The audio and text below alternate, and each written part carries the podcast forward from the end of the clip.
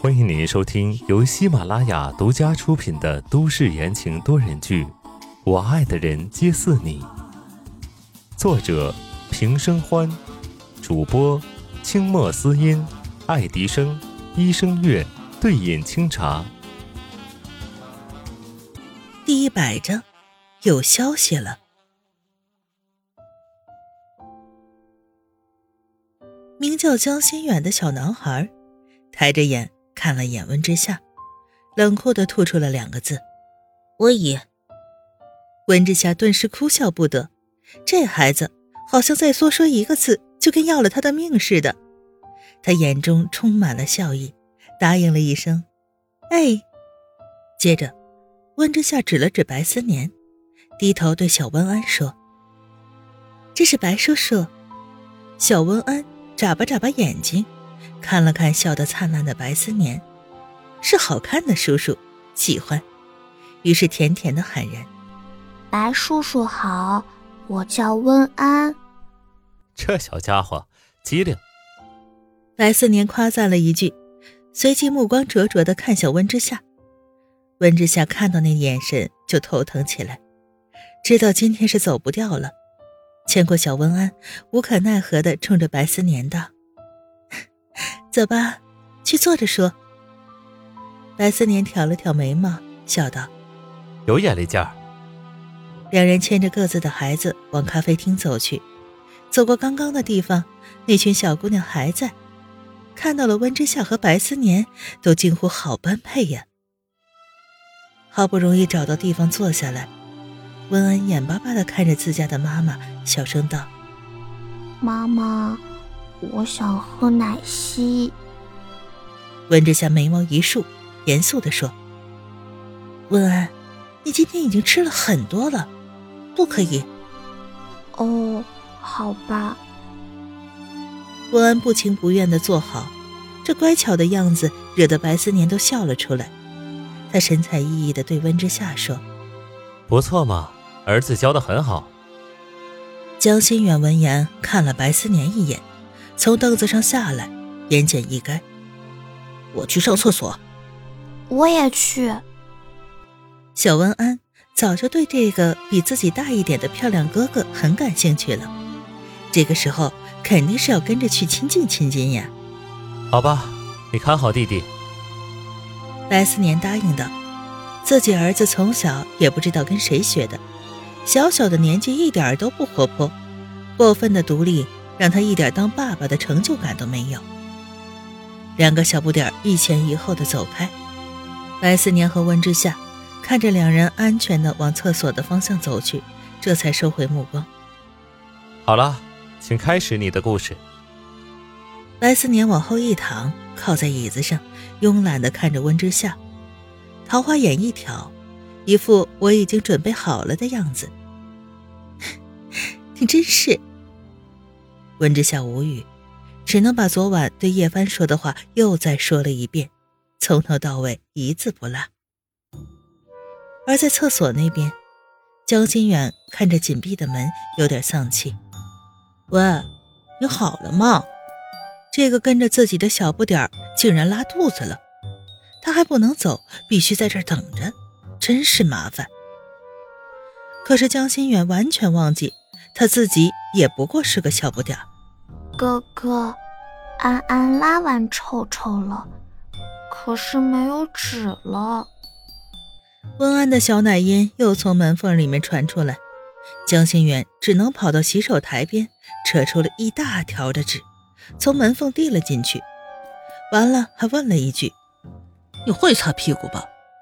话音刚落，就听到一个气急败坏的小奶音响起来。啊，当然会。江心远耸了耸肩，这家伙的脾气还不小。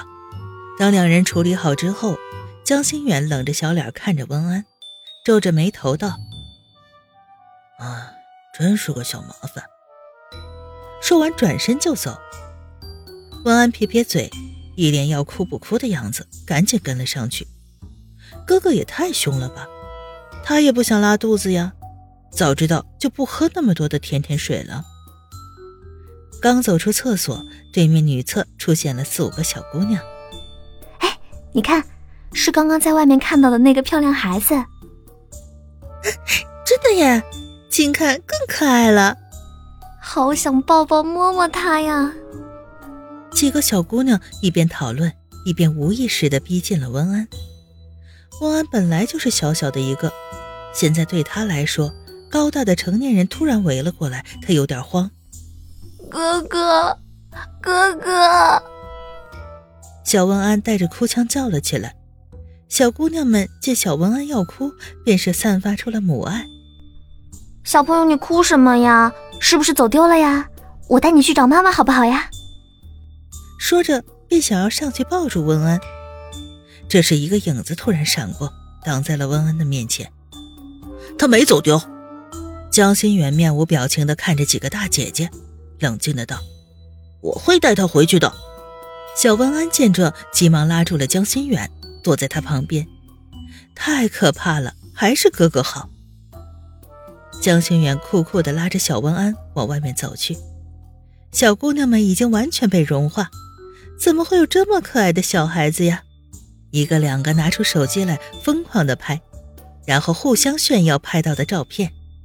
啊，好看吧？我的更好看，我还有他们在外面的照片呢。哼，可是我拍了视频呢。那快发到网上去，真是太可爱了。两个小不点儿远离了这群奇怪的大姐姐。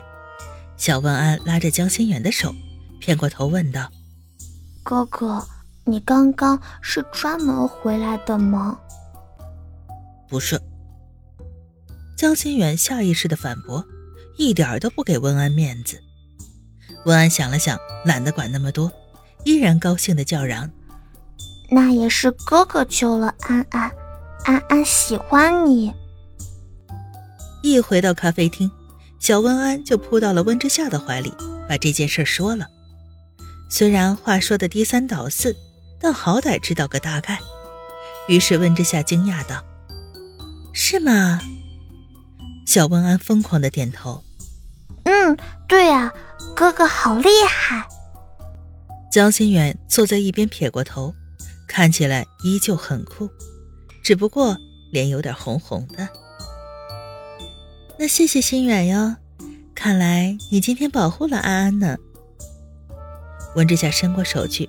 揉了揉江心远的头发，江心远红着脸回答道：“不，不客气。”这一下，白思年瞪大了眼睛看着这场面，酸酸的说：“小夏夏，我可都没摸过我儿子的头，你倒是跟他自来熟啊。”温之夏笑了一声，把自己怀里的小团子揉了揉，道：“ 那可能是你的问题。”白思年看着小温安。像奶糕一样的，任由温之夏揉来搓去，羡慕的不行。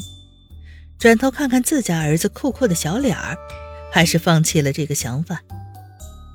那这次你打算在东港待多久？白思年问道。温之夏把手边的柠檬水递给儿子道：“等后天祭拜完了，妈妈就走。再多待两天吧。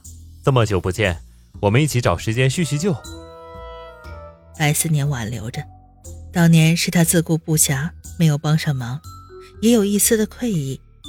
刚刚听到他说起这六年，心中难免感慨。温之夏笑着摇了摇头：“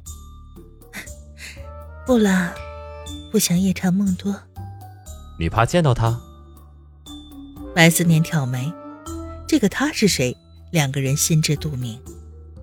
白思年看到温安的第一眼。就知道这孩子是谁的，他怕宋时清，也是情有可原。温之夏没有回答他，但是不置可否。白思年见状，转而一道请他回去吃饭。温爷，你去吧，我家保姆阿姨做菜很好吃的。江心远也出言邀请。白思年惊讶地看了一眼自己的儿子，平时沉默寡言的，今天倒是话多。看来儿子和温之夏很投缘呢。小温安一听说有好吃的，马上眼睛都亮了，拉着温之夏的手臂道：“妈妈，我们去吧，安安想吃好吃的。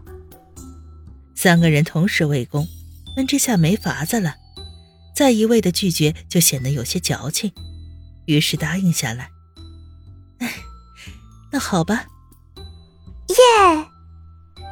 文安当即用小奶音欢呼不已。四个人从车库出发，坐着白思年的车往他家开去。与此同时，宋氏集团的总裁办公室，敲门声急切的响起来。进来。宋时清眼睛盯着电脑的屏幕，应了一声。